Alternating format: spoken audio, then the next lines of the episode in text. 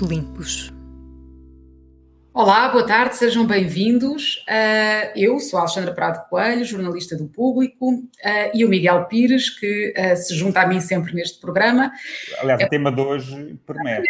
Então estás a dar uma, uma dica aí, diz-me lá. Querias falar aí de uma coisa, avança, que eu depois falarei ah, também. Come, começo eu. Começa então, esta semana, ou estes últimos dias, ficaram marcados gastronomicamente, de um ponto de vista um bocadinho mais elitista, pela conquista da terceira estrela Michelin por parte do Noma.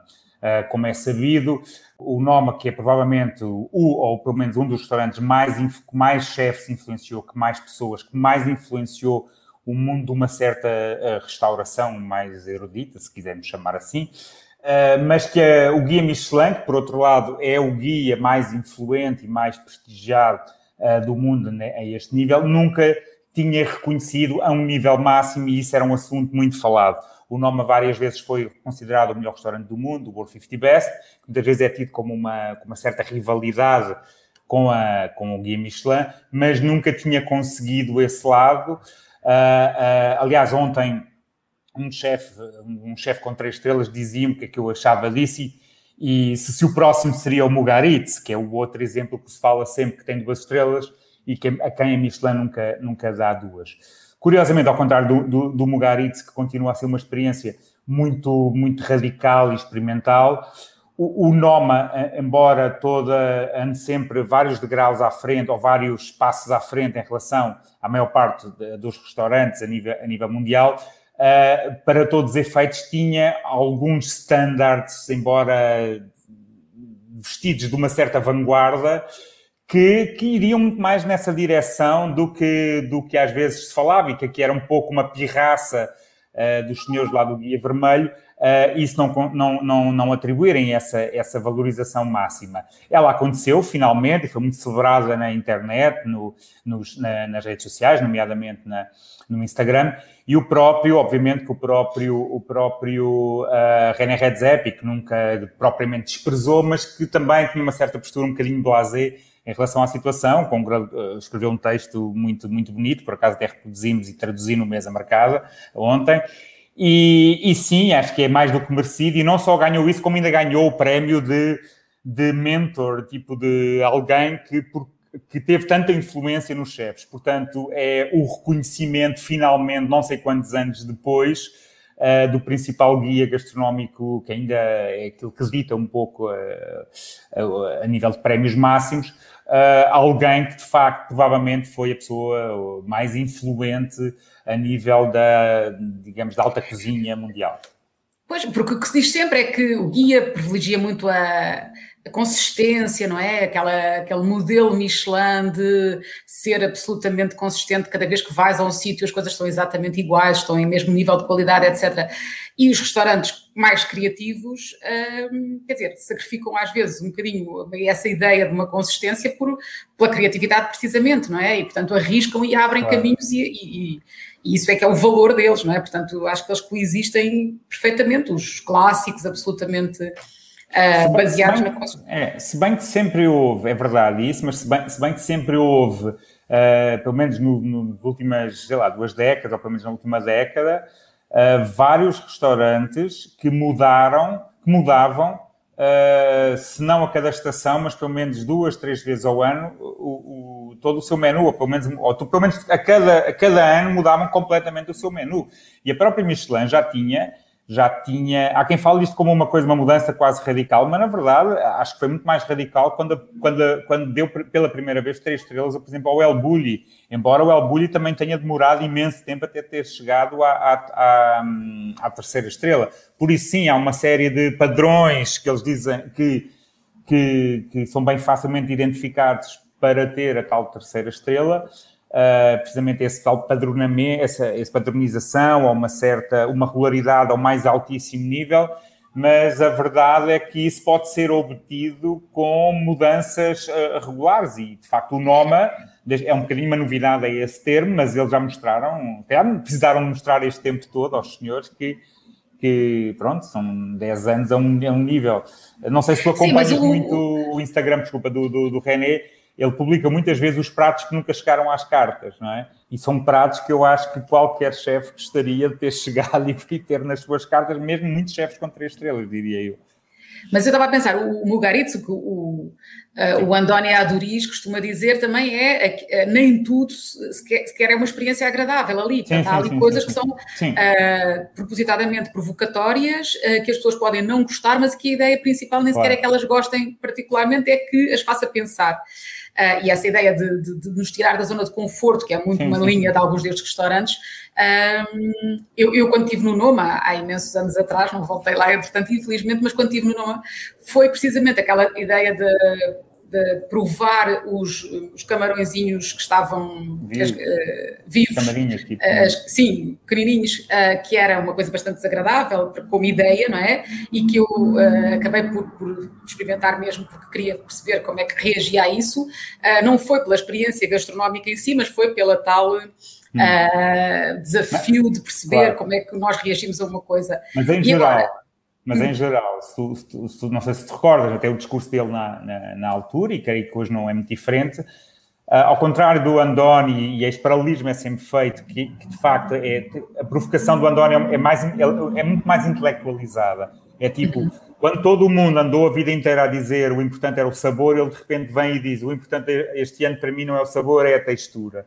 Exato. Isso, obviamente, que é, é, revolucionário e nem sempre corre bem, e, por exemplo, nesse ano que ele fez isso, acho que não correu bem. No caso do René, o René sempre teve até um discurso, umas vezes mais assumido do que outras, que ele estava ali para agradar, para agradar o cliente, que é diferente de dizer está ali para dar ao cliente o que ele quer. Não, não é isso, mas para agradar. E de facto, eu, eu lembro quando fui a primeira vez que ia preparado para uma coisa muito. Uh, uma espécie de cinema nórdico, daqueles filmes do Lars von Trier, em que tu vais sofrer imenso, e de repente fiquei muito surpreendido com a diferença, mas uma diferença que era que acabava por procurar harmonia, até visual, Uh, e, e, mesmo de sabor com uma outra provocação e com uma outra coisa que tu até vais não gostar, como acontece em não sei quantos outros uh, restaurantes que têm sempre um lado mais conceptual. Não é?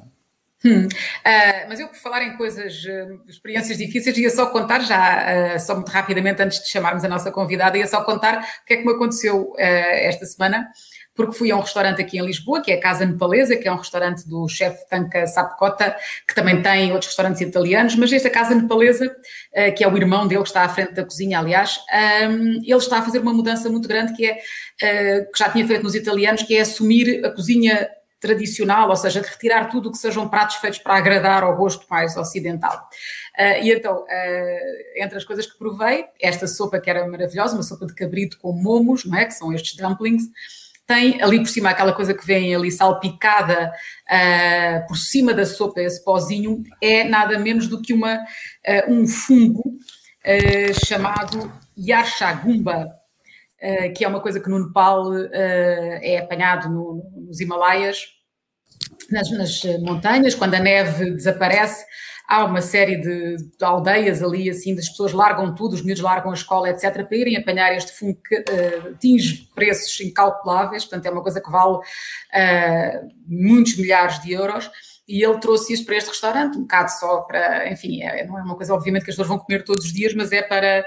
Uh, é curioso e é, é um bocadinho uma, uma, questão da cultura do Nepal. e é, basicamente, uh, para explicar assim de uma forma simples, é um, uma lagarta que uh, é comida por dentro por um fungo. O fungo vai ocupando o corpo da lagarta e fica transformado, fica com a forma da lagarta, mas, mas já é um fungo. Portanto, é uma coisa assim híbrida. E ele raspa isto por cima da sopa. Enfim, é uma experiência dessas um bocadinho radicais e um bocadinho. Ela não tem um grande sabor, não tem, aliás, sabor propriamente marcante. Uh, parece que é uma coisa que faz muito bem à saúde e é que chamam até o Viagra dos Himalaias. Uh, pronto, fica aqui só esta informação para quem quiser. Não dá para falarmos muito mais sobre isto. Nós, pronto, isto levanta questões também sobre a sustentabilidade, sobre a este tipo parece que está em extinção, este fungo eh, é apanhado e tem estes valores, portanto, cada vez mais extinto também por causa das alterações climáticas. Pronto, isto levanta aqui muitas questões que a gente podia discutir, mas pronto, não vai dar para falar disso agora. Acho que uh, tudo isto que nós falámos aqui, aliás, são bons pretextos também para, para apresentar a nossa convidada de hoje, que tem tudo a ver com questões ligadas à, à sustentabilidade, essa, essa, ideia da consistência de que falámos nos restaurantes, a obrigatoriedade da consistência do produto, etc. Ou, uh, no caso da, da Lara Espírito Santo, que é, que é a convidada que vamos ter connosco. Olá, Lara. Ela Olá, é... Alexandra. Olá, Miguel. Olá, Olá tudo bom? Uh, a Lara ótimo. é do restaurante 100, que é um restaurante que abriu uh, no final de junho em Lisboa. Uh, a Lara e o George McLeod, assim que se diz?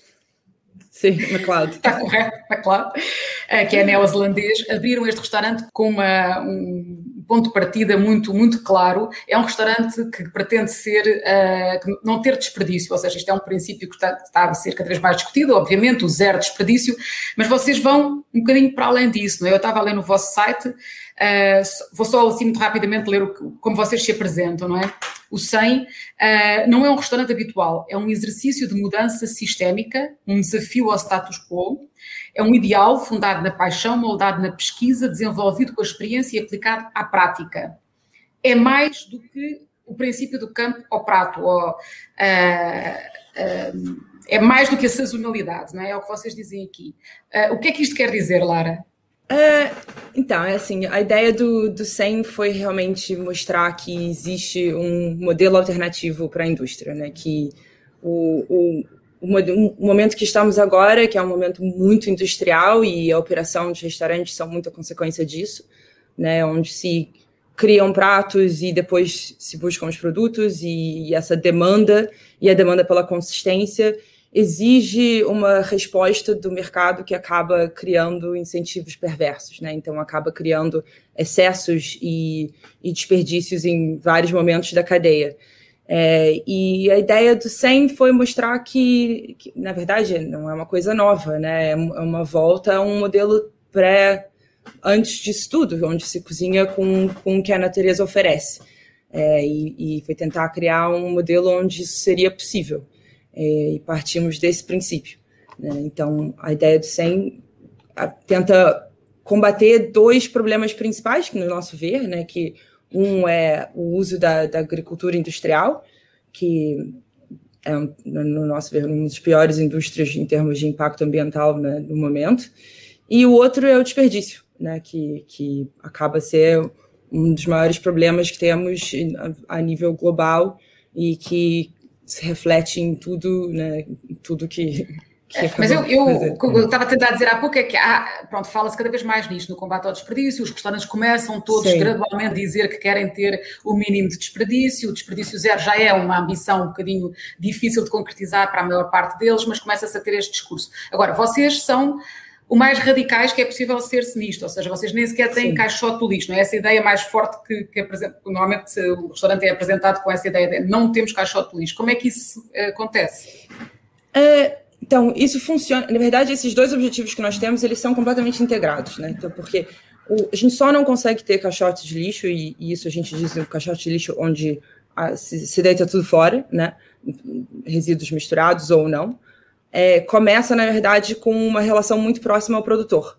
Né? Então, nós passamos muito tempo a tentar definir esses produtores e, e encontrar os produtores com que, com que nós partilhamos esses valores é, e trabalhamos diretamente com eles. Então, nós não temos intermediários. E isso nos possibilita de ter uma parceria, e, e eu digo parceria porque existe um ônus para eles também, né? Não é só assim, a gente tem que, tem que existir um, uma, uma, boa vontade dos dois lados, onde a gente pede que eles não entreguem nada em, em plástico descartável, né? Tudo vem em embalagens reutilizáveis, e então a gente não tem nada de embalagens para deitar fora.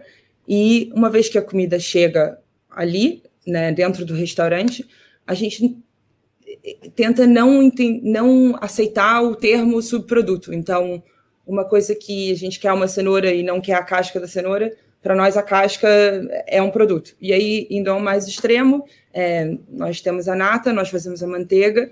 Quando se faz manteiga, tem o, o leitelho, né, o, o buttermilk, e isso normalmente é deitado fora e para nós não. Então, desde do, do, do, do de entranhas e ossos, tudo é cascas, talos, sementes, tudo é utilizado de alguma maneira. E, claro, tem coisas que são levam processos mais, mais complexos e coisas mais simples, como caldos e molhos, e outros que são fermentados e preservados e depois desidratados e transformados em outros produtos. Então, a ideia ali é não ter né, um, uma, um modelo onde existam essas falhas, onde a comida, parte da comida, né, porque tudo é uhum. comestível, é, seja deitado fora. É, e aí, assim, a gente tenta o máximo possível, né, nem sempre o, o, por exemplo, tem coisas que são simplesmente impossíveis de usar, assim, a casca da romã, né, não é nada que possa ser feito com a casca da romã, acho que pode ser usado em produtos de beleza, mas dentro da cozinha a gente ainda não encontrou uma solução para isso.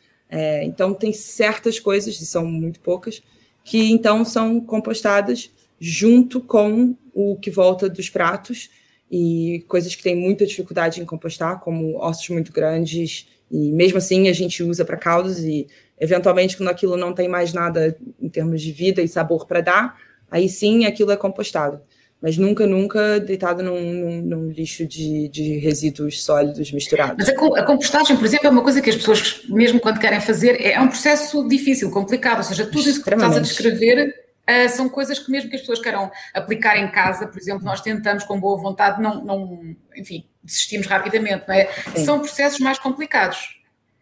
Sim, muito. A compostagem, inclusive, a gente tem milhares de desafios. A gente tenta aplicar uma, uma técnica japonesa chamada bokashi, que na verdade é uma, é uma fermentação do, do, dos resíduos sólidos e é uma essa fermentação acelera o processo de compostagem, mas mesmo assim tem sido muitos, muitos erros e aprendizagens, né? E, e é, um, é um caminho a ser andado, mas eu acho que antes da gente chegar à compostagem, existe um momento anterior que é eu preciso deitar isso fora, ou preciso compostar isso. Né? A noção do que é comestível também precisa ser reavaliada, porque existem muitas coisas que a gente pode tirar muito sabor, muitos nutrientes, que nós, por ser mais fácil e mais rápido, a gente deita fora, que seja para um lixo ou, para, ou mesmo com a boa vontade para a compostagem. Nós temos, tu tens um plano, não é? Tens aí, eh, acho que nós temos essa imagem de um, de um desenho que tu fizeste. Sim. Uh, isto Isso é, é mais ou menos como o SEM é? funciona. Sim. Sim. Então a ideia é de uma, de uma economia circular, né? Os produtos chegam dos fornecedores, é, chegam sempre em, em, em embalagens reutilizáveis. É, e isso só funciona porque a gente tem esse, esse, esse relacionamento muito próximo e muito direto com os, os, produtores. E uma vez que a gente classifica isso como a nossa comida viva, né? Então, a comida que chega, ela é processada é, por inteiro. Então, né, a gente trabalha muito o conceito além do nose to tail. Então, da, o nose to tail já é uma coisa muito aceita, né? Já é quase, né? Que é a gente usar o animal por inteiro, mas também o peixe, né? Da cabeça ao rabo e o e o próprio as próprias plantas, então da raiz à flor. É, hum. A gente tenta usar sempre e isso eu acho que é o mais interessante porque existem muitas coisas em termos de, de legumes e frutas que a gente descarta é, e na verdade são não só comestíveis e nutritivos, mas com bastante sabor também. Né? Claro. Lara, o, eu uh, acompanhei o, o, o, projeto do, do, início, lamentavelmente, inacreditavelmente ainda não fui ao restaurante, parece incrível. Está a me dever essa. É verdade, já, já se passou, mas também foi um, foi um, é um, foi um período agora mais, mais complicado, mas uh, sim. Claro. Tenho que voltar, tenho que ir mesmo. Mas, obviamente, que fiquei, até, fiquei fascinado e ao mesmo tempo surpreendido, porque eu achava que sabia muito mais do que aquilo que, na verdade, sabia uh, sobre esta questão da. Aliás, nós no Mesa Marcada damos um prémio, este ano passamos a um Sim. prémio de sustentabilidade que criamos com uma, com uma, uma empresa que se dedica uh, a avaliar esse tipo de coisas, muitas vezes até mais ao nível da, da indústria. E para mim é, é, engraçado. E acompanhei muito um projeto no Brasil que, que, é muito inspirado no silo onde vocês trabalharam, que é o Corrutela. E o Corrutela, quando a pessoa entrava no restaurante, a primeira coisa que tinha era um compostor gigante, e, e isso foi muito notícia, e no Brasil ajudou-os muito. Sim. O, é, desculpa, é, Miguel, só, só, interromper. O Silo em Londres, não é? Que é, para quem não sabe, o Silo ah, em Londres, desculpa, onde sim, vocês sim, passaram antes, sim. Exa sim, e, o César do Corrutela também esteve lá. Esteve lá, exatamente. E, e, e, esse Corrutela, que era em, em, em São Paulo, ele contou-me todos os desafios e acredita que se tu tivesse desafios em Lisboa e num país relativamente pequeno, imagina uma cidade uh, super, uh, exatamente, do Brasil, com todas aquelas diferenças e toda aquela industrialização e enfim. Uh, mas aqui parece de repente que para vocês quase que ter um compostor é quase uma, um, um ultraje porque as coisas têm que ser muito antes de chegar ao compostor, não é? E foi isso que eu fiquei assim mais, não tanto pela questão das fermentações, mas aquela história quase de levar a um extremo. O que eu queria um bocadinho perguntar é duas coisas, que é como é que tem sido um pouco a reação um, dos clientes depois em relação ao resultado final, que é a comida, porque no fundo a pessoa, independentemente de tudo, desse lado político, as pessoas quando vão comer querem saber como é que é a comida, e o outro é quais foram os vossos principais desafios, porque ambos vêm para um país que mal conheciam, tu conhecias um bocadinho melhor, uh, mesmo uma, uma certa ligação, mas uh, uh, creio que tiveram bastantes desafios. Queres falar um pouquinho disso? Claro. duas coisas, a reação? A, a, a, reação até agora tem sido muito boa, e é, isso, Miguel, é uma coisa que eu concordo muito, assim, é, Claro que eu, eu acredito muito que o que a gente está fazendo é importante, senão, obviamente, não, não faria, mas é, a gente acredita muito no, no, no, no, potencial do que esse modelo que a gente está a tentar desenvolver, e, e, não é o primeiro, né? O, o, o Salo foi o pioneiro disso, e é, o, já tiveram tem, existem vários restaurantes que aplicam modelos similares, é, cada um com a sua diferença, que isso é o que é o mais incrível, porque a comida, no final das contas, é, é tudo mas... criatividade, então nunca é uma coisa né, que é uma, um modelo exatamente igual, mas em termos de operacional, cada um com suas vertentes. É, eu acho extremamente importante, assim, é, as pessoas que vêm ao restaurante têm que vir porque a comida é boa e o vinho é bom e a experiência é, é ótima e é agradável e a energia é boa. É, no final das contas, é, se alguém vier ao nosso restaurante e não souber nada do que a gente faz por trás e tiver uma boa experiência, o impacto que nós temos é o mesmo né? Porque a gente não está a fazer isso por motivos de marketing ou porque, porque infelizmente hoje em dia a sustentabilidade se vende muito e muito bem, né? Então, para nós o importante é essa experiência. E a gente foca muito nisso. E a gente tem um cuidado enorme de entender as, uh, os, os, os, as pessoas que vêm e que querem saber um pouco mais e que têm interesse, ou que já sabem que a gente faz alguma coisa assim e que têm interesse nesse lado, e aí a gente explica um pouco mais, conta uma, vai mais a fundo na conversa dos, dos, produtores e dos pratos e por que, que os pratos foram concebidos de tal maneira. Mas a gente também entende que tem pessoas que só querem ali comer e, e se divertir, e isso para mim é o mais importante. Então, é, esse, esse, e não, existe, um... não existe preconceito na, na, da parte de algumas pessoas que, por exemplo, apareçam no restaurante e não saibam bem a história e de repente vêm aquelas fermentações, vocês têm uns frascos grandes onde estão Sim. a acontecer as fermentações, etc. E depois todo esse discurso sobre o aproveitamento de tudo, as pessoas não têm nenhum preconceito dizendo então, mas estão a cozinhar com restos, o que é que se passa com cascas? Não? Ah, até agora, não. Assim, não tivemos. Até porque, pelo outro lado, os produtos que a gente usa de que vem de produtores muito, muito bons, né? São produtos de altíssima qualidade, vêm todos de produção de agricultura regenerativa, inclusive muito acima da média de preço do, do mercado, e é um preço que a gente está muito feliz em pagar, porque eles estamos apoiando eles a eles têm os mesmos valores que nós, então estão a fazer a coisa certa, né, no nosso, no nosso ver. Então é sempre uma.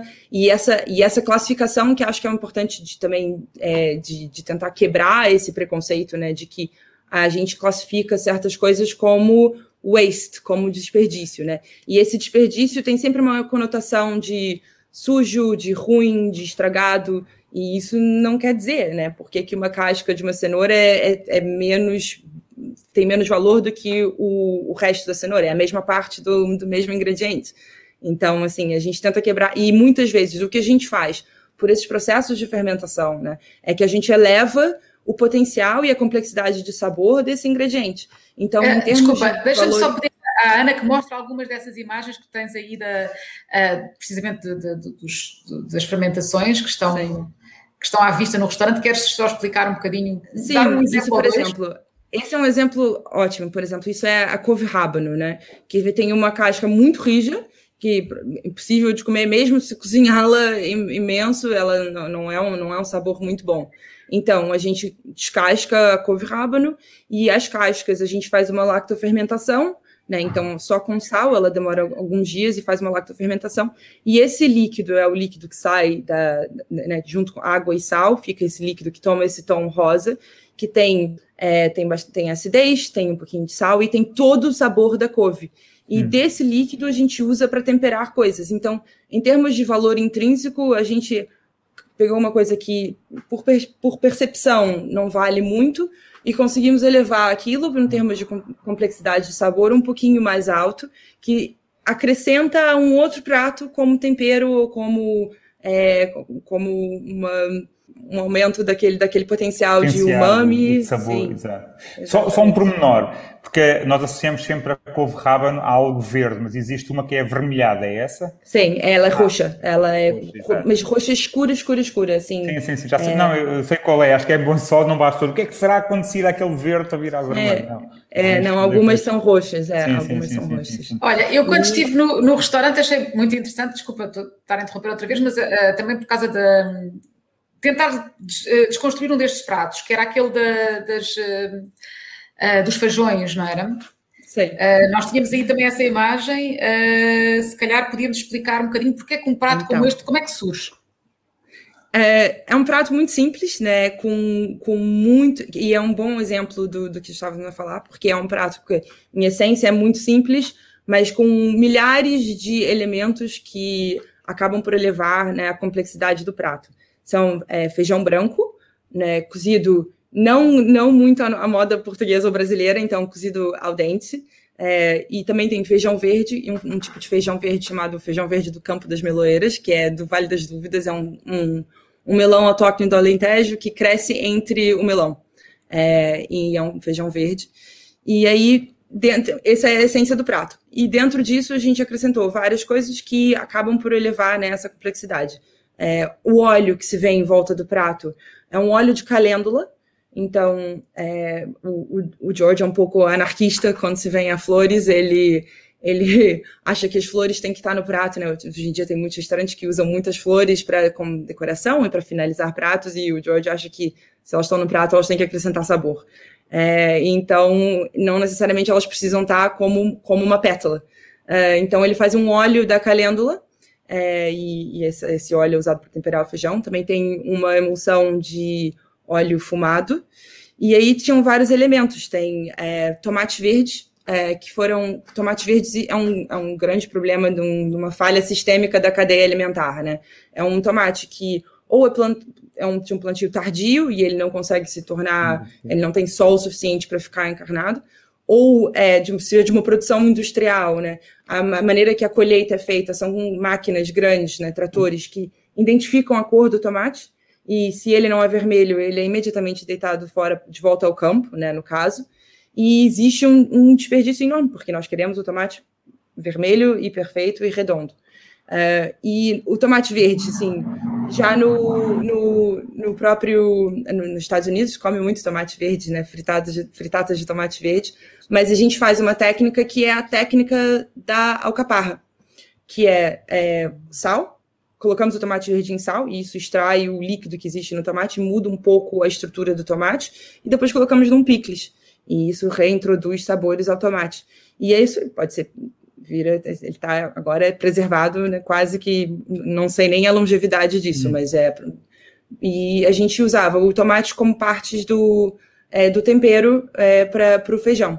Hum. Isso foi, na verdade, o, esse que estamos ver agora, é o, o, esse é um, um, um, molho que nós estamos a fazer com um, outra coisa que foi outra falha da cadeia, que foi um excesso de produção, é, que foi até o, o, Miguel do Pigmeu que instigou isso, né? Um dos produtores dele teve um excesso de tomate e, e obviamente, né, como faz muito parte do nosso, do nosso conceito, nós ajudamos e compramos 20 quilos de tomates, e isso a gente está fazendo um molho que é a base de koji, que é uma, uma técnica né, japonesa de fermentação, uh, que consegue transformar é, tanto proteínas ou carboidratos em aminoácidos, e isso muda um pouco, né? O sabor fica uma coisa extremamente umami e, e, e rica de sabor.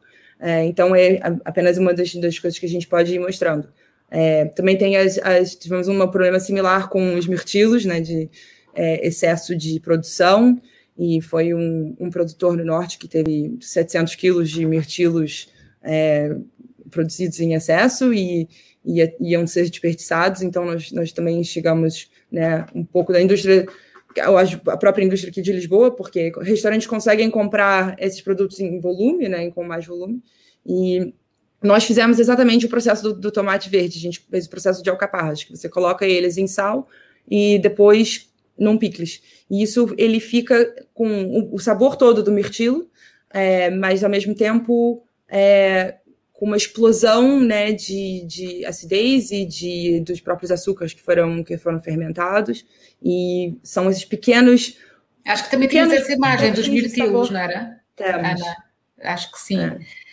É. e, e, e, temos uma outra das camarinhas, não é? Também tínhamos um. Sim, uh, as, as camarinhas? As camarinhas então, a, a, a, nossa ideia é tentar mostrar um pouco, né, o, o assim, a gente classifica, voltando àquela coisa que se as pessoas classificam desperdício como uma coisa ruim, né, e estragada, não é o nosso ver. Nós, assim, são, são produtos que não, produtos, porque nós reconhecemos tudo como produto, que não existem valor, né, que não são dados o valor que merecem.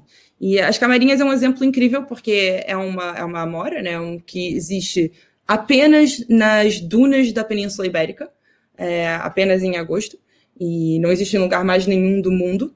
E, obviamente, estão completamente ameaçadas, porque cada vez que se constrói alguma coisa na praia, né, elas são eliminadas.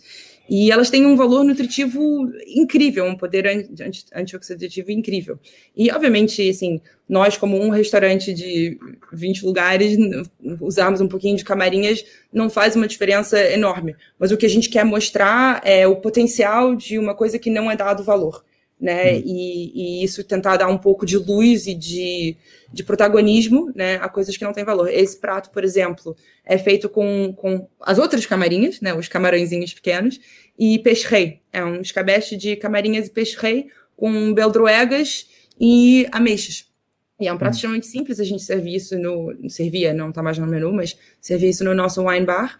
E é um exemplo de coisas extremamente típicas portuguesas, hiper sazonais e e que não, não tem um não tem não valor tem quase valor de mercado. Bom, Exatamente. Sim, por acaso, hoje em dia, as beldroegas é curioso, porque beldroegas sim. é uma coisa que até nos passeios aqui da cidade, em Lisboa, se encontram. Obviamente, não se vai apanhar, porque os cães também gostam de fazer outras coisas sim. nelas. O George mas... tem uma pasta no, no, telemóvel dele que, que é só coisas selvagens de Lisboa. Exato. E ele vai tirando fotos de, de todas as coisas que vão crescendo pelos pavimentos. É, mas hoje nos mercados bio, a beldroega, que ela é sobretudo valorizada no no Alentejo era valorizada como uma coisa pobre, não é? Que se encontrava à beira Sim. da estrada, as pessoas apanhavam e era, é, é, o típico produto ou subproduto da cozinha pobre do Mediterrâneo, não é? E, é, e, é, e, hoje em dia, por acaso, nos mercados, uma vez até perguntei a um produtor, ele dizia assim, mas imagina o preço que estão a vender isto, assim, tipo, acredita que é mais fácil e mais barato plantar do que, do que ir pelos campos fora tentar, uh, tentar colher. Uh, mas é muito curioso. Uh, uh, eu, eu, a minha dúvida também, além de há bocado, faltou só responder-se como é que. Sim, os desafios. É que, quais foram esses, os desafios, é também um pouco, ainda dentro desses desafios, que é. Para além de toda aquela atividade que um cozinheiro é treinado nas escolas e depois nos restaurantes por onde passa, Uh, muitas vezes nós ouvimos falar em grandes restaurantes que têm um bocadinho esta política, até de desenvolvimento de produtos a partir ou de subprodutos, ou de uh, trabalhar as, as, fermentações, como existe muito, sei lá, mais uma vez o nome talvez foi dos lugares, nos coisas mais, não foi dos primeiros, mas talvez dos mais falados. Uh, esses leves, como muito ficou bonito chamar-se, uhum normalmente têm equipas próprias, não é? Mas no vosso caso, vocês são uma equipa também, uma equipa um pouco minimalista. Como é que, além de todas as atividades normais que os restaurantes normais têm que ter, com mais ou menos desperdício, como é que ainda arranjam tempo uh, para fazer isso? Porque eu calculo que isso deva consumir imenso tempo, não é? Não sei, a resposta eu não sei. Eu tento achar tempo no dia, mas é assim, uh, houve, houve um, um, o maior a maior parte da nossa abertura do restaurante, né, do processo de abrir o restaurante, na verdade, foi estabelecer esse modelo, né, entender o, o, aonde estão as potenciais falhas, conversar com os produtores, estabelecer esse relacionamento muito próximo, né, porque é, uma, e, e eu vou aproveitar para colocar assim o maior desafio que nós temos e é parte do modelo, então assim não, não é para dizer que é fácil fazer o que nós estamos fazer. É, assim, nós invertemos um pouco o processo de, de criação, né? Então, o primeiro seria, normalmente um chefe cria um prato e vai atrás dos produtos que precisa. E nós, como estabeleceram, estabelecemos essa caixinha de esses são os produtores que nós trabalhamos, porque acreditamos no trabalho que eles estão a fazer, nós só cozinhamos com quem eles têm. E aí, o que tem é uma falta de consistência, claro, porque o que a gente está a cozinhar é uma reflexão muito próxima do que está de fato acontecer na terra, no campo, né? É, e esse processo implica né, uma mudança constante do menu. Né? As pessoas nos perguntam, ah, mas a emenda muda, o menu muda. Eu vou, eu vou falar um pouco desses produtores agora. E, na verdade, muda, muda quase que todas as semanas e todos os dias, e elementos de pratos mudam todos os dias, porque a gente não corre atrás de produtos. A gente trabalha com o que os nossos produtores têm. É, aqui é um exemplo, né? Os produtores que a gente trabalha, eles estão todos indo além do simplesmente biológico, né? Só fazer, porque o biológico também pode ser industrial. É, o que eles estão a fazer é uma agricultura regenerativa. E isso quer dizer o quê? É um, sempre com a regeneração do solo e do, e do habitat que eles estão em mente, né? Que aquilo se torne melhor do que estava. O, aqui é o Luiz, é, da Quinta da Coitena. Ele é filho do Carlos, que eles dois estão à frente desse, acho a família toda, mas e, e quando a gente esteve lá visitar, o Luiz que, que nos apresentou o projeto todo, é, é uma quinta regenerativa que trabalha com perus biológicos. E o peru é uma carne normalmente extremamente industrializada, extremamente processada, né? E, e o que eles estão a fazer é ir com, completamente contra essa, esse movimento. Os perus estão 100% do tempo do lado de fora e existe uma integração com a produção de leguminosas e de, de vegetais e, e, frutas, e o, o, eles também têm cabras, e tudo que acontece é uma rotação dos animais com a produção de legumes. E, e assim, essa é uma, é uma intervenção, né? Então, assim, não é que essa coisa de ser free range, infelizmente, o, o, Brasil todo é free range e é completamente industrializado a carne, né? Então, assim, o free range também é um pouco deceptivo. Né, o, essa a quinta da coitena é pequena e eles vão mudando é, de campo em campo, onde vão os perus, onde vão as cabras, e eles vão pisando, comendo, criando estrutura no solo, criando capacidade daquele solo de tirar carbono da atmosfera. Então, o que eles estão fazendo, né, que para nós é muito importante, é muito interessante, eles estão combatendo a mudanças climáticas, né, ações da mudança climática para aumentar o potencial desse, dessa terra de absorver carbono, usando animais que normalmente são os culpados por isso. Né? Uhum. Então, é um, é um trabalho com muita importância. É, e, mas o desafio para nós, assim, tem, é, foi assim, realmente é, é, é, o desafio e é o que o nosso modelo é construindo em cima, é essa consistência, né? Então, semana passada, por exemplo, acho que teve mudanças em pratos pelo menos todos os dias, porque hum. a gente fez um prato com é, funchos, mas só tínhamos funchos para três dias. Então, no, no, quarto dia, a gente tem que mudar para outra coisa. Então, a gente vai trabalhando com o que os produtores têm. E isso vocês, requer... vocês só têm menu de degustação, só para situar, não é? Portanto, as pessoas. Rest... Então, a gente tem. O nosso modelo é um restaurante e na sala ao lado é o, o que a gente chama um wine bar. É um espaço um pouquinho mais. É, um pouquinho menor. É, e a gente serve um menu à la carte no wine bar, mas são mesmo comidas é, para partilhar, são comidas de petiscos, de bar de vinho, assim. E no, no restaurante a gente oferece um menu de degustação. O menu de degustação não é porque nós queremos ser fine dining, é mesmo porque é muito mais fácil controlar porções sabendo exatamente o que será pedido. É, então, em termos de, de desperdício, o, o, o tasting menu ajuda muito. E o bar, por ser uma coisa mais casual e mais à vontade, é, também é uma maneira da gente escoar os produtos que nós temos em outros pratos. Então, por exemplo, é, nós trabalhamos com corvina no restaurante. E a corvina está servida no, no, no tasting menu, é um lombo, e no wine bar, então aqui, por exemplo, ela está com fisales e, e, flor de, de tupinambu. E no, no wine bar nós servimos o rabo do peixe, ou a cabeça, ou as alhetas então, são as partes que a gente não serve no tasting menu e assim a gente garante que aquele animal está sendo usado por um todo. É, então, a ideia é também oferecer uma coisa que não seja um compromisso muito sério, que por mais que nós não somos fine dining, né, não, mas é um compromisso de duas horas, né? O, normalmente a experiência do tasting menu, e às vezes as pessoas querem sentar, tomar um copo e comer um petisco. Ah. A ideia do wine bar é isso, né? Olha, o, há uma coisa às vezes quando as pessoas têm às vezes uma ideia, mesmo, sei lá, por exemplo, no jazz, com o, a questão do improviso, que acha que às vezes são uhum. três malucos que estão ali, cada um vai para o seu lado. Mas há sempre uma base, não é? Uma base mesmo que seja a rítmica. Ah, no caso da cozinha, ou seja, quando se trabalha dessa forma, obviamente que não há muito tempo para, para testar os pratos. No entanto, tem que haver uma base que seja confortável para os cozinheiros, não é? Claro. Intervirem em, em cima dessa base, não é? Ou seja, quando tu dizes que fizeram esse prato com funches, mas já sabiam que iam ser três porções, sabem, eh, eh, há uma base que a seguir pode vir com outro produto, similar ou não, que pode também funcionar. Ou seja, não trabalham sempre em cima, sem rede, trabalham com alguma rede por baixo, não? Porque senão os clientes, não sei. Gostava que falasse ah, um bocadinho disso. Sim. Umas vezes sim, umas vezes sim. não. Não, é assim, é, é, acho que volta para o, assim, quando é, exige uma vou tentar não fazer uma tangente muito grande, mas a gente trabalha numa ideia de criatividade, criatividade limitada, né? Limitada, né? Que a ideia é que a sua é um, é um, é um conceito isso de que a sua criatividade, na verdade, é libertada quando existem limites. E isso é um pouco do que né, nosso, todo o nosso restaurante meio que se baseia nisso, porque a gente não pode desperdiçar nada, e porque a gente só quer trabalhar com esses produtores, a gente tem uma caixinha que a gente vive dentro dessa caixinha.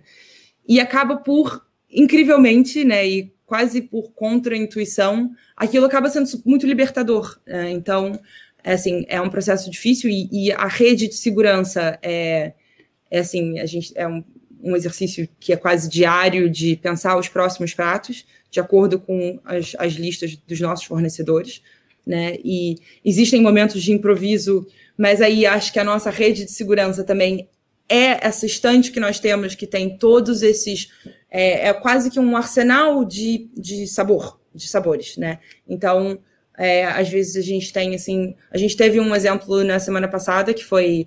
É, uma falha de, de, de, um produtor que não pôde entregar, uh, e era um, um, um, prato de carne, e, e, a gente não tinha o que fazer, porque a gente não ia sair ligando para qualquer talho para pegar qualquer carne para substituir. Então a gente criou um prato no, mesmo no dia antes, que é, era um, prato de feijão verde na grelha, e nós tínhamos tutano. Nós tínhamos os ossos do, do, do que a gente estava a trabalhar. Então a gente acabou fazendo, ok, então como é que a gente pode trans... como, é, como é que podemos elevar esse prato? E acabamos fazendo uma é, tipo um um, um bernese, mas em vez de usar manteiga, usamos a, a, o, tutano, né, completamente desfeito e um pouquinho da, da própria carne do tutano, é, junto com o feijão verde e por cima é, se eu não me engano, era uma era um, um, aquele, aquele o que a gente viu que era o, o lactofermentado das, das hum. cascas, a gente faz também com é, as cascas de cebola, as outras cascas, outras cascas que não são comestíveis, nós fermentamos, e depois a gente desidrata e faz um tempero. É, e era um pouco disso por cima. Então, assim, acaba que a gente tem esse arsenal de, de, de produtos que podem nos ajudar nesses momentos né, mais difíceis de improviso. Mas esse, esse, plane... esse improviso tem um planeamento, não é? Tem sim, que ter um planeamento, não é, não é anarca. Não, a maioria das vezes não. Já, óbvio que já acontece, porque às vezes chegam pessoas sem nos avisar que tem é, restrições alimentares é, extensas, né? E, e, aí existe aquele, aquela dança da cozinha que é ok, o que, que a gente tem e como é que a gente pode criar um prato para essa pessoa, porque a gente também, por por própria definição nossa, nós nunca pulamos um prato se alguém não pode comer alguma coisa, nós sempre oferecemos uma alternativa. É, e isso implica um pouco daquela do, do, do jogo do improviso, mas é, a maioria das vezes, quando, quando a gente sabe que haverá uma falta, né, ou a gente sabe que aquilo já é uma, uma produção limitada, principalmente nessas entre, entre, entre estações, é quando os, os produtores estão começando a mudar os a mudar o campo, mudar, né? Tem coisas que já ainda não estão maduras ou ainda não estão prontas e as, as, coisas já estão a acabar por causa do fim de estação. Existe muito isso, né? Olha, queres, queres explicar também um bocadinho o processo do pão? Como é que vocês fazem o reaproveitamento do pão? Do pão?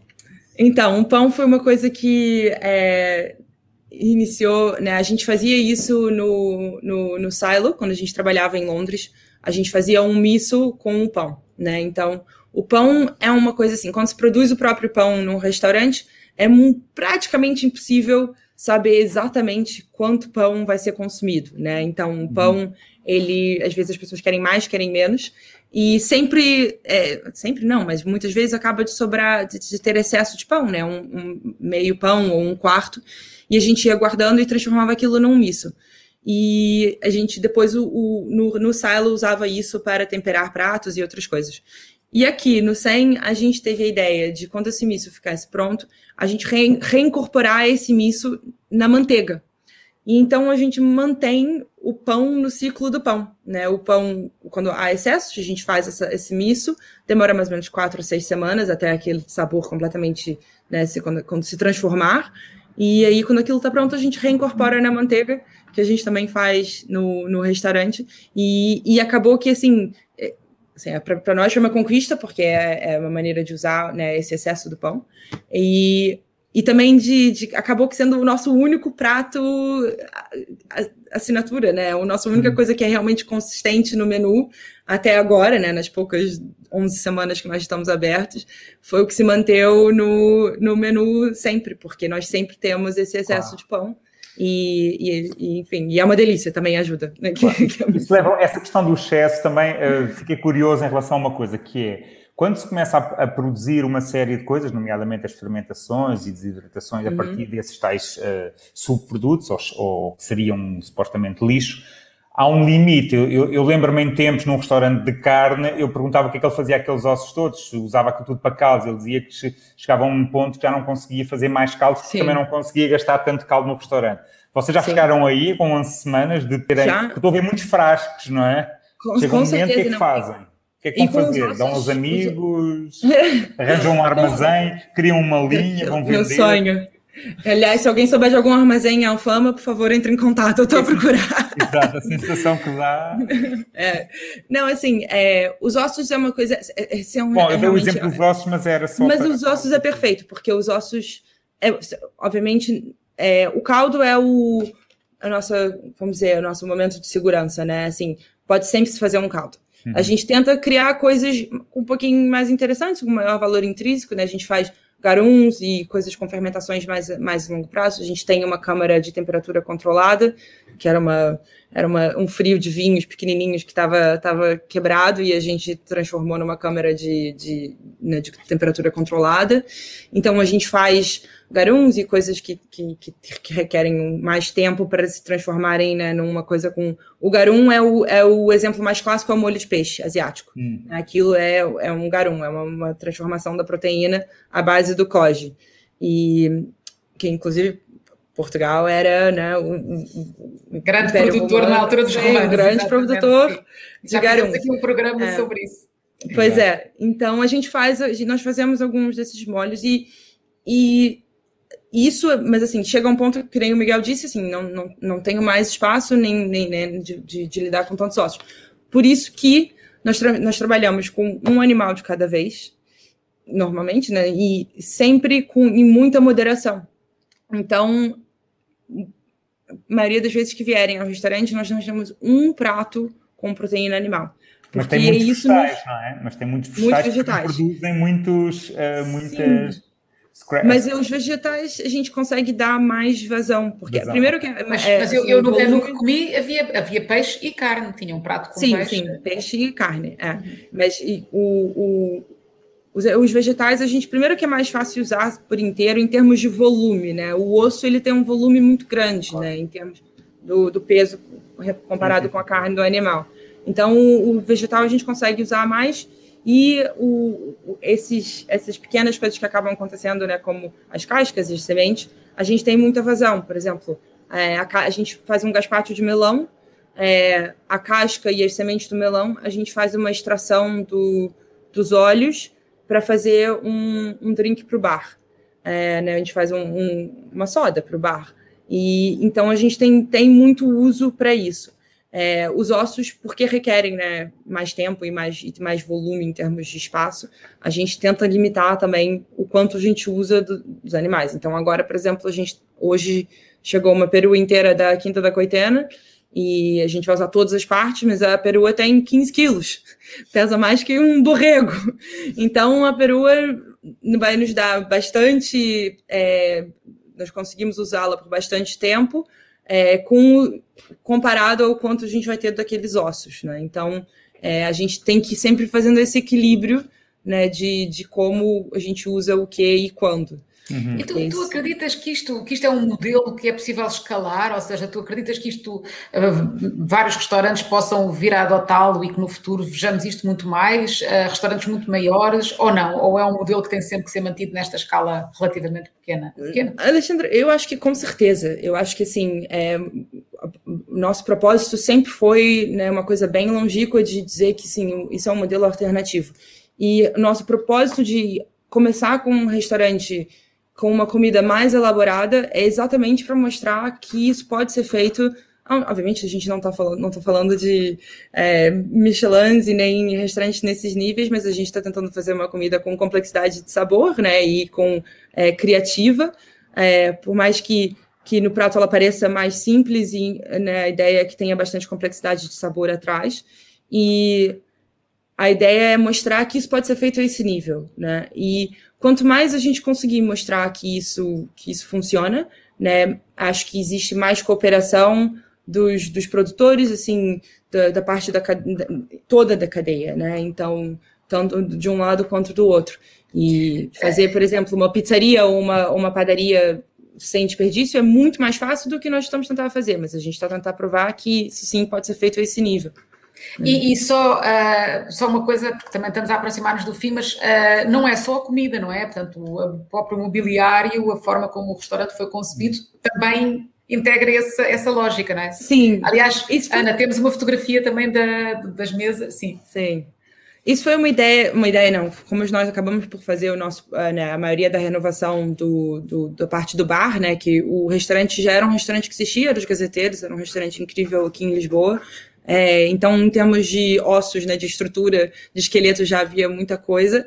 E o bar era não, não havia nada, era uma, uma sala vazia. E nós tivemos oportunidade de repensar o que poderia ser aquilo, né, aplicando a nossa ideia de que né, o, o upcycling vem sempre antes do recycling. Né? Esse é o, mais ou menos o nosso moto, que se alguma coisa pode ser criada, né, transformada com valor, valor maior, né? Que ela é melhor do que simplesmente que ela vire a mesma coisa que ela era antes. E a ideia do design, né, de aplicar isso para o design, é, em termos de materiais, é um mundo. A gente assim nem começou a tocar na superfície, mas porque nós não somos arquitetos nem designers, né? Mas ali existe uma oportunidade nesse mundo de design que é design esses materiais out of the system, né? De tirá-los do sistema, porque uma vez que você cria uma mesa, ela está ali ela vai ser uma mesa por muitos anos. Então, a mesa que a gente estava mostrar ali, é, nós entramos em parceria com os meninos da Faculdade de Arquitetura de Lisboa. Eles têm um projeto chamado Recycle Lab e eles usam plásticos diferentes, vários níveis de plástico. Então, não é que só pode ser um tipo de plástico, eles usam vários tipos de plástico e transformam isso em painéis. E, no caso, eles fizeram mesas para gente. É, o banco que está ali a mostrar foi um, um outro artista brasileiro, é, mas que vive aqui em Portugal, que chama Miguel Saboia, e ele trabalha com, com madeira. E ele fez todas as bases das mesas, as cadeiras, o próprio bar que, que a gente construiu e esse banco, tudo feito de acácia. Acácia é que nem o plástico, é, um, é um, infelizmente uma madeira invasiva, né, uma espécie invasiva em Portugal, é, que existe em excesso na natureza, né, e que destrói meio ambiente por estar ali. Então, retirá-lo desse sistema é um, é um impacto positivo. E o chão é, foi feito de é uma empresa portuguesa também, que chama Goma, que usa o, a borracha de tênis, de, de sapatos, da parte de baixo, reciclada para fazer esses painéis. E a insolação é, é ótima, é super confortável de pisar. Então, assim, é, é, é essa oportunidade de retirar esse excesso é, em termos de design, né, em termos de, de, de, uma coisa que tem um, que nem a que a gente tenta fazer comida, que de repente tem um valor intrínseco muito maior do que simplesmente ser um outro. Porque o plástico, principalmente, que é uma coisa que, infelizmente, a gente não, não é uma informação muito disseminada, o plástico ele nunca pode ser a mesma coisa que ele foi antes. Ele vai sempre ser downcycled. Então, uma garrafa PET não vai ser uma garrafa PET outra vez. Ela vai ser ou parte de uma garrafa PET, que depois tem que ser composta com outros plásticos, ou vai ser uma coisa de menos de valor menor. Então, a gente conseguir retirar esse plástico que existe em excesso, né? Todo plástico criado na história ainda existe no mundo, né? É, a gente conseguir tirar esse plástico para que ele fique, né, numa coisa que é sólida e, e em termos de design, pode essas mesas vão existir, existir eu espero que por muito, muito tempo. É, isso é uma oportunidade, né? Olha, eu vou ter que, pronto, vamos ter que interromper aqui a conversa, uh, só uh, ficamos para, para a rubrica final, uh, hoje há, amanhã não sabemos, com as nossas sugestões. Alexandra, deixa só, só uma Sim. coisa que é, que é, importante, nós temos estado aqui okay. a falar de um lugar, mostrar os pratos, Só explicar, já explicámos que era em Lisboa, uh, o SEM fica na, na Rua das Escolas Gerais, junto ali na zona mais, mais velha, na cerca velha, da cerca velha, é isso, de, de, de, Lisboa, e está aberto, se não me engano, nos horários mais ou menos normais, de segundo, não sei se de segundo, de terça a sábado. Terça a sábado, ok. Sim. O almoço e jantar ou só? Apenas jantar no momento. Jantar. E o, e o wine bar também é apenas o jantar, é no mesmo Sim, no por mesmo enquanto. Por okay. enquanto. Com vinhos naturais. Sim, Com Miguel. Com vinhos de baixa intervenção. exato, exato, exato. Exato. Não, ok, podes continuar. Pronto, então, uh, hoje há, amanhã não sabemos.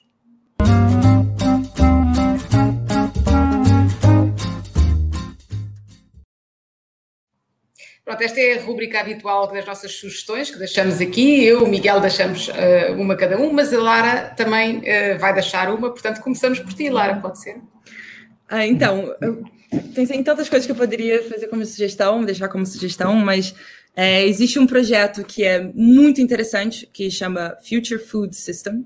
Ele é um projeto na Austrália foi se for até um pouquinho mais para baixo tem um mapa um, um, um, diagrama muito interessante que foi quem começou foi o Just Bakker que é um, um, ativista ambiental um artista ele já fez imensas coisas diferentes ele que na verdade começou o Silo junto com o Doug McMaster eles tiveram o primeiro pop-up na Austrália e ele tem essa visão de, de completamente disruptora de, de do que, que poderia ser desperdício.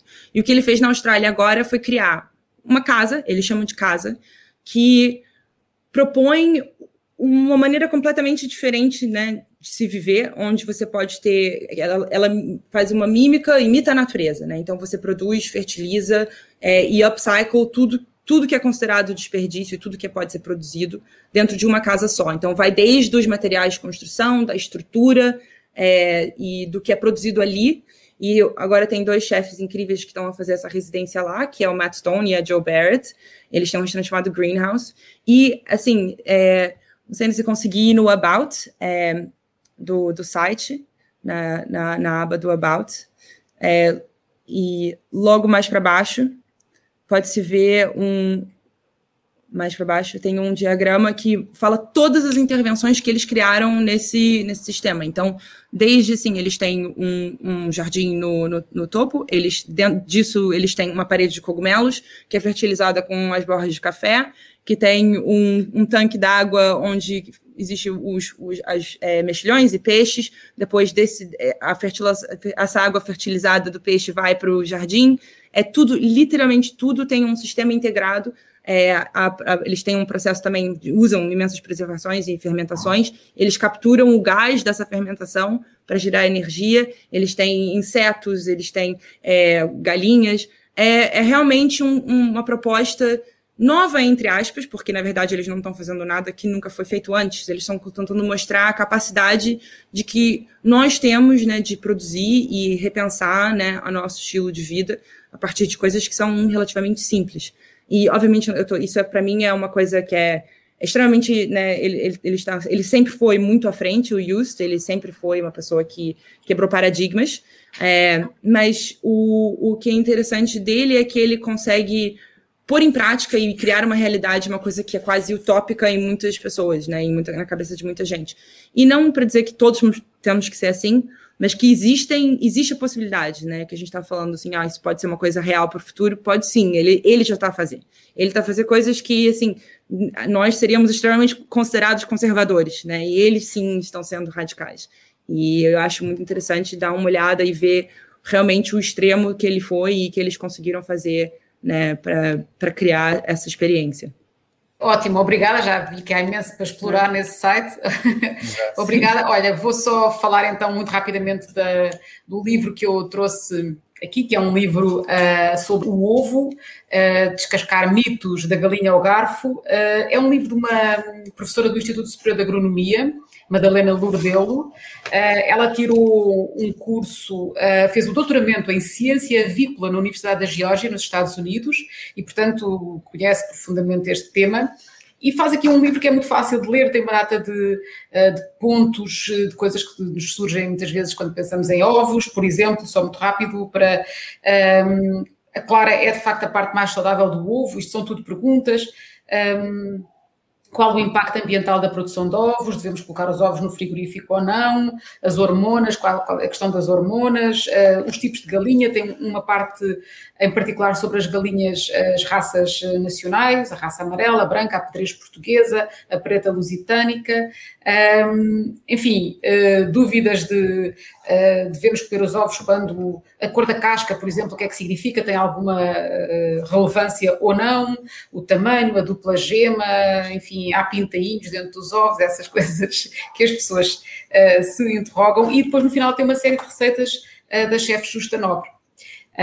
pronto, é um livro também que acho que vale a pena olhar para ele porque tem muita coisa que nos pode tirar dúvidas habituais. Miguel. Então, eu tinha, eu tinha, uh, hoje parei de manhã, até alterei, alterei a, a minha proposta, porque uh, encontrei um artigo, estava a ler o, o, Guardian, e encontrei um artigo muito interessante sobre um bocadinho uma, uma paranoia, uma certa, uma tendência que há hoje em dia para, para a proteína.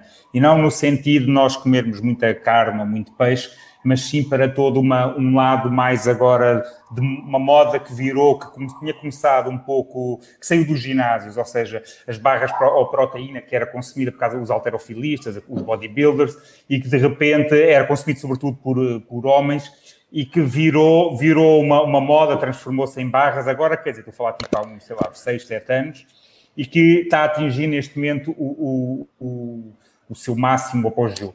É, é, e este artigo fala um bocadinho disso e fala também de um certos mitos à volta, à, à, volta disso e também de algumas, de algumas coisas eh, más que isso, que isso possa trazer, nomeadamente a maior, muitas dessas barras que têm esse lado aparentemente saudável e depois têm óleo de soja que vem das florestas, não sei de onde, ou seja, nós acabando do ponto de vista sustentável, muito pouco sustentável, e também do ponto de vista dietético, eh, uma, uma, uma, uma, nutricionista que fala que, uh, o que a maior parte das pessoas no mundo ocidental consome diariamente a, quantidade de proteína mais do que suficiente para as suas, para as suas necessidades.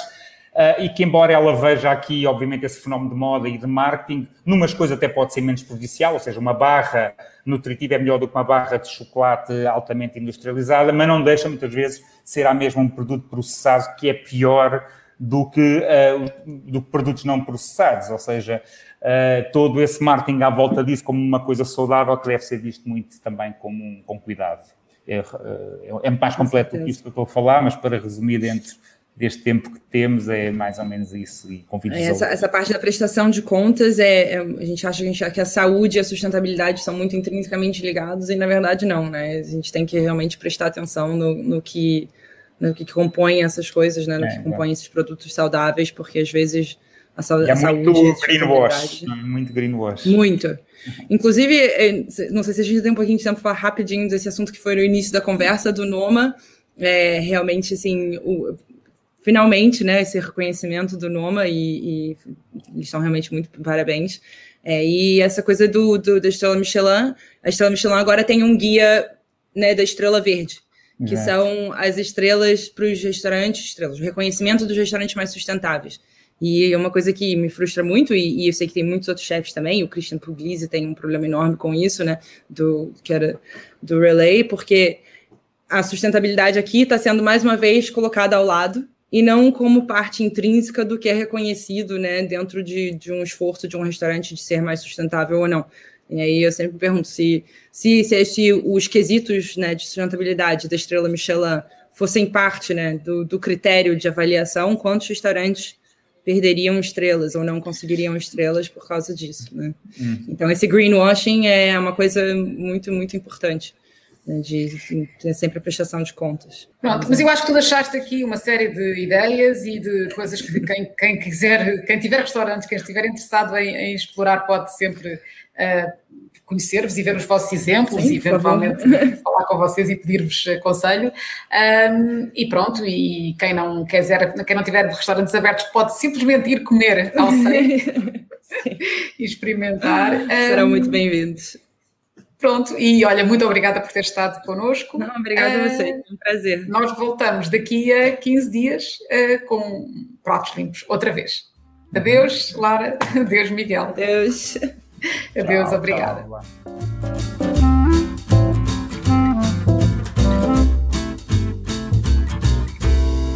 Pratos limpos.